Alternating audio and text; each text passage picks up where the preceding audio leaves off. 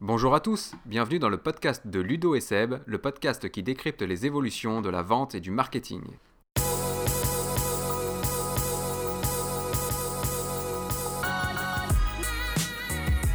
Bienvenue dans ce nouveau nu- numéro du podcast de Ludo et Seb. Alors aujourd'hui, on va vous parler d'un sujet qui nous agace aussi profondément. On est un peu énervé. ouais. On va parler emailing, on va parler d'une mauvaise pratique qui est encore très très courante. Si vous vous sentez visé à l'écoute de ce podcast-là, nous sommes désolés, mais il y a vraiment urgence, vous allez devoir arrêter cette mauvaise pratique. Quelle est-elle, Sébastien, cette mauvaise pratique? C'est d'envoyer des emails à des bases que tu as achetées et qui sont pas à toi et où les gens ils te connaissent pas. Exactement. Voilà. Exactement. Alors, vous êtes peut-être une entreprise comme celle-ci qui va acheter un fichier de contact, qui va extraire ses adresses email de, de son LinkedIn, qui va récupérer des adresses mail sur les sites web euh, de prospects potentiels, euh, dans des fichiers métiers, je ne sais quoi, qui va agréger tout ça dans un fichier Excel, importer ça dans un outil d'emailing et bombarder la base complète d'emails promotionnels en vous disant, mais mathématiquement, j'ai une chance euh, vraiment certaine de signer un client dans tout, ce bazar, quoi. Ouais, mais après ça part souvent d'un bon sentiment malgré tout. Euh, les commerciaux ils sont un peu en galère parce que euh, c'est pas la bonne saisonnalité pour, les ventes, pour les, prospects. On a un salon qui est dans 6 mois et entre temps on a un creux. Prospection téléphonique, les mecs sont un peu fatigués parce qu'on a un peu tiré sur la corde, etc. Donc ça part généralement d'un bon sentiment, on dit on va aller, bam, on va avec le market, on va envoyer un, un gros emailing à plein Ouais, de gens. toi tu dis ça va soulager les commerciaux qui font déjà pas mal de trucs, qui font du phoning, euh, des salons, tout ça. Donc euh, si on dit au market, on achète une base de contact, euh, ils vont envoyer un emailing et du coup, Mm. on se dit bah oui, ça va générer des leads pour les, les commerciaux et ils vont être contents. où ça va générer des clics. Et on en parle dans un autre podcast où finalement on n'aligne pas forcément le marketing et vente parce que moi ça m'est arrivé dans des startups d'avoir ça. Et un jour, tac, tac, tac, le market qui tape à la porte, qui arrive, tiens, il y a un fichier, voilà, c'est des gens qui ont cliqué sur des emails qu'on a envoyés. Ah bah j'étais pas au courant. Bon bah tu te dis, toi en tant que vendeur, c'est cool, c'est bien, le market fait des trucs, ils envoient Ouais. des emailing. Mais finalement, et on va le voir ici, euh, quel est l'intérêt aujourd'hui d'envoyer des éléments à des gens qui les ont pas sollicités ou qui sont pas euh, dans une démarche proactive? Parce que quand on est dans cette situation-là, telle que tu l'as décrit tout à l'heure, on est dans une situation qui est une, une- une situation unilatérale. Moi, entreprise, j'estime que ces gens-là, ils, ils ont de l'intérêt par rapport à mes produits parce qu'ils sont dans ma cible. Peut-être, peut-être que c'est vrai sur le fond, mais est-ce que c'est le moment? Est-ce que c'est le bon interlocuteur? Est-ce que c'est la priorité du, moment? Il y a plein de facteurs que vous ne maîtrisez pas et dont vous n'avez aucune idée. Et très souvent, les emailing, ils vont tomber à la poubelle. Exactement, exactement. Donc ça, c'est vraiment un point fondamental, comme Sébastien vient de le souligner, c'est que quand vous achetez un fichier contact, mais vous n'avez aucune information sur euh, la maturité des contacts, vous n'avez aucune information sur est-ce qu'il a un projet ou pas, à court terme, à moyen, à moyen terme ou à long terme, on ne le sait pas. On n'a aucune information sur, euh, sur tout ça. Donc en fait, l'emailing, on l'envoie en se disant, bah, on tape dans la masse et il y a bien forcément dans ce lot-là, il y en a bien un qui va être intéressé et qu'on va pouvoir signer en client. La problème, le gros problème ici, c'est que déjà en termes de ROI, je ne suis pas certain que ce soit rentable. Mais l'autre gros problème, c'est qu'en agissant de la sorte, vous euh, dégradez en fait très clairement ce qu'on appelle la réputation d'expéditeur. En fait, il faut savoir que quand vous envoyez des emails, euh, les fournisseurs d'accès en fait vous donnent euh, entre guillemets une note d'expéditeur et que en fonction des performances de vos emails, en fonction du fait euh, de s'ils sont lus, en fonction de si vous êtes signalé en spam Mm. ou autre, si les gens se désabonnent de vos emails, mais en fait, votre note va soit augmenter, soit être dégradée. Et du coup, si vous envoyez des emails à des personnes qui vous ont rien demandé, bah, ces personnes-là, dans le meilleur des cas, ne vont pas l'ouvrir parce qu'ils sont pas intéressés, ils n'ont pas de projet. Dans le pire des cas, vont vous signaler en tant que spam. Mm. Et dans d'autres cas, bah, ils vont vous mettre juste à la corbeille ou ils vont ouvrir, mais ils vont pas cliquer sur les liens et ainsi de suite. Et donc, vos performances seront très, très mauvaises. Et ça, ça va envoyer des signaux vraiment très faibles aux fournisseurs d'accès qui vont, au fil de l'eau, bah, baisser, baisser votre, euh, votre note d'expéditeur. Et au bout de quelques semaines, quelques mois, bah, vous allez vous retrouver dans des. euh, bah, dans les spams, hein, tout simplement. Donc, euh, donc voilà, nous, ça nous est arrivé de voir des, des entreprises qui, qui- qui faisaient ça, qui avaient cette mauvaise pratique-là de bombarder un peu tout le monde et n'importe qui d'emails commerciaux. Et finalement, bah, au bout d'un moment, ils euh, enfin, la problématique qu'ils rencontraient, c'est que eux s'envoyaient des emails entre eux et que ces emails-là, euh, même là, terminaient en spam. Quoi. Donc, euh, donc voilà, c'est peut-être un cas extrême, mais tout ça pour dire que déjà, si vous, vous envoyez des emails à des personnes qui n'ont rien demandé, vous euh, vous exposez à un risque majeur pour votre, euh, votre réputation d'expéditeur. Donc ça, c'est le premier point. Ensuite, il y a un deuxième point qui a été euh, souligné par Sébastien, c'est que l'acheteur, ben, on ne sait pas s'il a un besoin, on ne sait pas euh, sous combien de temps il a ce besoin-là? On n'a aucune information sur les problématiques qu'il rencontre, sur les raisons pour lesquelles il aurait finalement ce besoin-là. Et du coup, l'email qu'on va lui envoyer, ça va être un email standard finalement. Ça va être un email de promotion. Le problème, c'est que comme on l'a vu dans les différents euh, podcasts précédents, c'est que l'acheteur, lui, il veut plus que vous vendiez, il veut que vous l'aidiez à mener sa réflexion d'achat. Comment? En répondant aux questions qui se posent autour de ses problématiques à lui, autour euh, oui, des, problématiques qu'il peut rencontrer finalement dans sa réflexion d'achat. Est-ce que euh, ma problématique euh, vaut le coup d'être résolue? Comment je peux la résoudre? Voilà, toutes les questions en fait propres à son activité à lui. Vous n'avez pas ces informations-là, donc l'email est standard et donc l'email ne sera clairement pas lu. Et quand tu fais du one shot, généralement comme ça, et que le directeur de la boîte il sait qu'il investit du pognon, bah, du coup lui sa posture ça va être, bah, on envoie, on parle de nous quoi parle de nos produits, on parle de ce qu'on fait, et on ne va pas parler euh, de choses, euh, standards et qui vont euh, renseigner un acheteur potentiel sur l'intérêt d'une solution comme la leur sur un marché et vraiment avoir, comment dirais-je, des contenus qui sont plus des contenus de sensibilisation, mais ça va être plutôt des contenus commerciaux. Et alors là, effectivement, encore plus encore plus euh, à, contre-courant de, de, la logique qui veut qu'on respecte le, cycle d'achat, on va imposer des produits, des services et peut-être même des prix à des gens qui n'ont rien demandé. Dans un cas en, B2C, c'est comme si vous, effectivement, dans la rue, il y a un mec qui venait vous voir et qui vous disait bah, Tiens, euh, voilà un flyer, euh, c'est 50 euros pour faire un truc. Bah, c'est cool, mais ah moi je, je, je, m'en fous. Enfin, c'est pas, c'est, pas mon produit, c'est pas ma demande et j'ai rien à voir avec ce que tu viens de me proposer les emails en B2B, c'est la même chose. D'autant que, on a combien d'emails B2B par jour en moyenne? En moyenne, 20. 20. 20 emailing commerciaux. Il faut savoir, voilà, un décideur en B2B reçoit en moyenne une vingtaine d'emailing commerciaux par jour. Donc pensez-vous qu'en lui envoyant un mail de promotion, un mail qui soit impersonnel, qui soit euh, bah, finalement euh, euh, qui ne parle que de vous, pensez-vous que vous allez pouvoir l'intéresser à ce niveau-là? Posez-vous la question et peut-être que si la réponse est non, bah, essayez de, revoir votre stratégie emailing. Et en plus, sur ces 20, il y en a peut-être certains que lui a demandé. En plus. Alors, alors, là, tu passes encore plus derrière tout cela. C'est vrai. C'est vrai. Mais en fait, ça, c'est vraiment une problématique finalement de fond parce que on voit des études qui passent, qui passent, qui passent, qui disent que l'emailing est le levier réputé le plus performant par les marketeurs en B2B. Et vous, en tant qu'entreprise, bah, bien souvent, en fait, vous vous dites non, l'emailing chez nous, ça marche pas.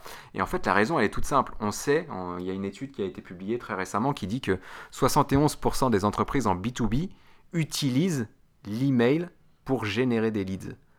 Là, il y a un gros problème, c'est que l'email n'est pas fait pour générer des leads.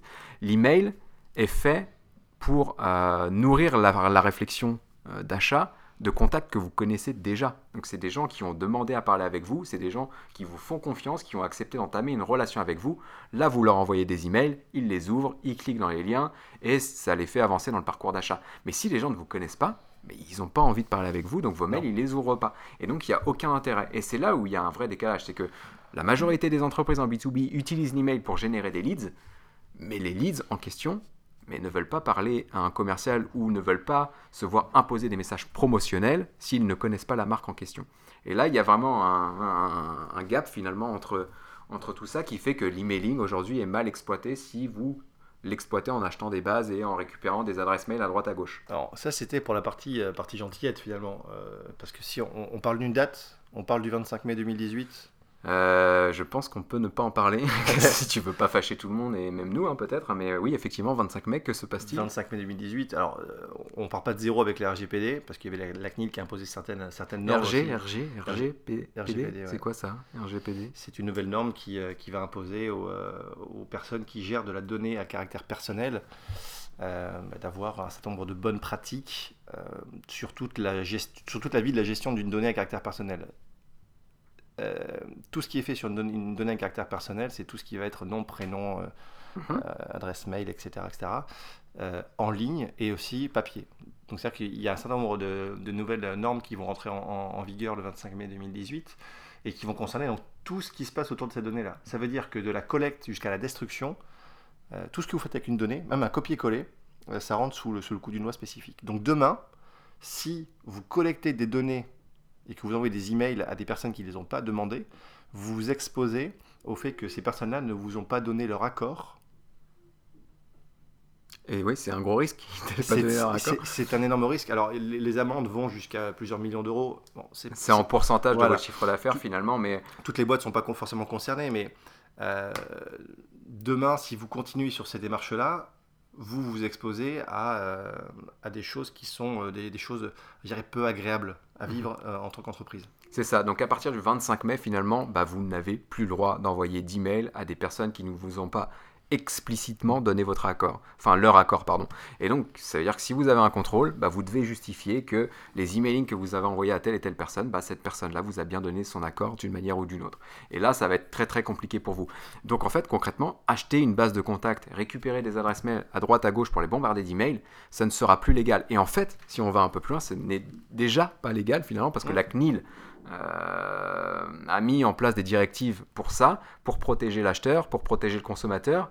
Et la CNIL, euh, bah déjà, vous met déjà en garde finalement par rapport à ça, interdit le fait d'envoyer des emails à des personnes qui, vous ne, enfin, qui, qui ne vous ont pas donné leur accord. Donc ça, c'est vraiment en fait une raison toute bête et on aurait pu commencer par là et du coup le podcast aurait duré 20 euh, secondes parce que tout simplement hmm. envoyer des emails à une base achetée bah c'est pas légal tout simplement alors et du coup c'est pas une bonne idée donc il y a, y a, en gros il y a en gros sept raisons par rapport à ça qu'on va lister.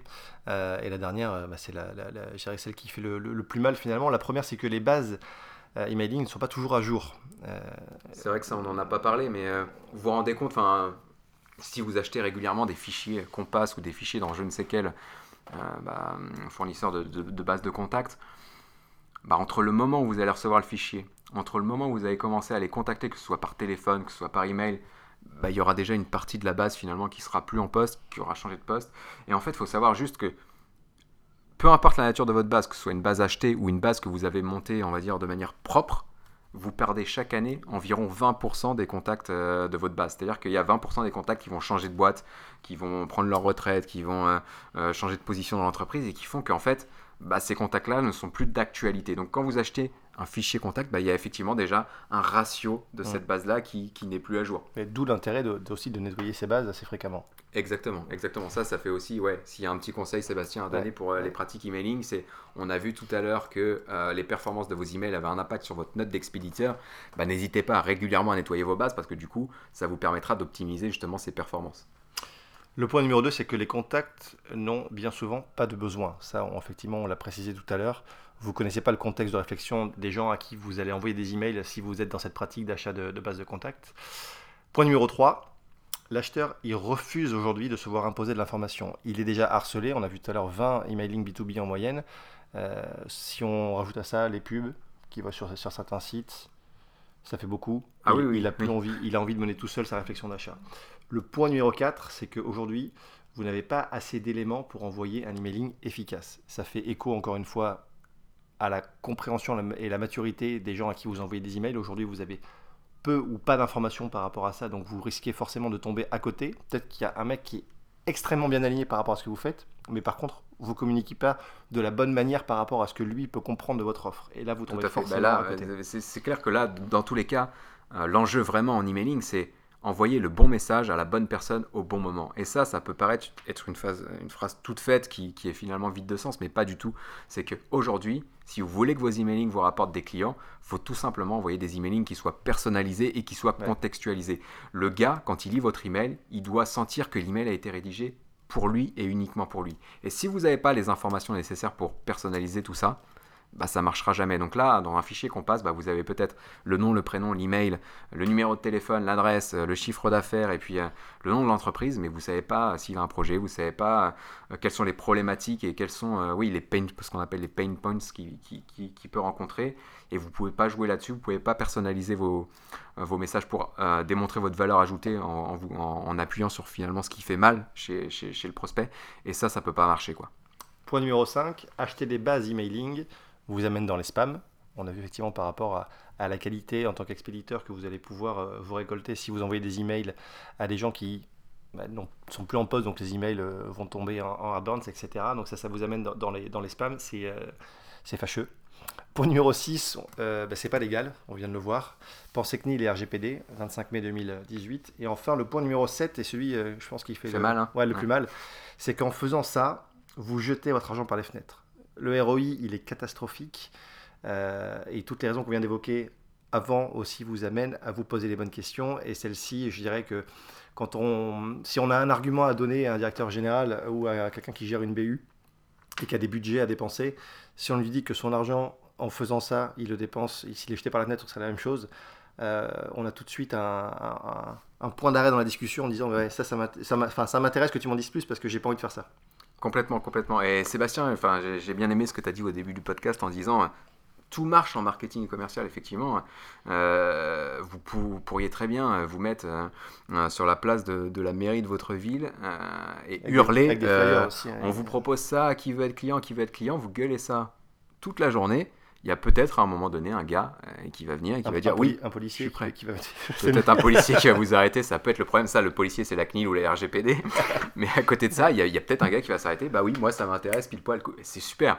Mais oui, ça peut marcher. Maintenant, l'intérêt dans le marketing et, et la prospection commerciale, c'est de se consacrer aux actions qui fonctionnent à grande échelle et qui ont des résultats vraiment réguliers et, et prouvés. Quoi. Donc, euh, donc voilà, l'emailing, euh, si on doit synthétiser un petit peu ce podcast-là, euh, L'emailing, c'est vraiment un outil ultra performant. Nous, on l'utilise quotidiennement, que ce soit pour nous ou pour nos clients. Ça fonctionne. Maintenant, il faut l'utiliser de la bonne manière. Il faut l'utiliser aussi dans la bonne étape dans le tunnel de conversion. C'est-à-dire, n'utilisez pas l'emailing pour générer des leads. Utilisez l'emailing pour convertir les leads que vous avez générés en clients. Et là, il y a une nuance. La nuance est vraiment à prendre en compte. Donc, euh, bah, si vous tenez à votre budget, à votre chiffre d'affaires, bah, arrêtez d'investir dans des, dans des bases dans de des bases de contact. Mettez plutôt des choses en œuvre pour euh, bah, obtenir des abonnés, pour générer des leads en, en exploitant votre site internet. Et là, on vous renvoie vers le podcast précédent euh, autour de euh, l'importance d'avoir un site web pour votre stratégie marketing et commerciale. Mais surtout, arrêtez voilà, d'acheter des bases de contact. Très bien. On est d'accord avec ça, Sébastien Ouais, et puis c'est noté. Je crois que le message est passé. Alors, Sébastien, on peut te retrouver sur LinkedIn, je crois, si ça n'a pas changé. C'est ça. T'es toujours pas présent ailleurs. Non, aussi un peu sur Twitter, mais c'est vrai que LinkedIn, c'est quand même un peu. Arrobas plus- un peu plus SebWest pour te trouver sur Twitter, ça. effectivement. Moi, Ludo, bah, vous pouvez toujours me retrouver partout. Je suis présent sur Twitter, LudoSLN, présent sur Facebook, LinkedIn et le blog de l'agence slnweb.net. N'hésitez pas à vous abonner sur SoundCloud, sur iTunes, sur votre plateforme de podcast préférée. N'hésitez pas également à nous laisser des étoiles 5 de préférence si vous voulez nous encourager. On en a fort besoin. On vous dit à très bientôt pour de nouvelles aventures euh, marketing et commerciales. Et je crois que c'est terminé. C'est ça. À bientôt. Salut.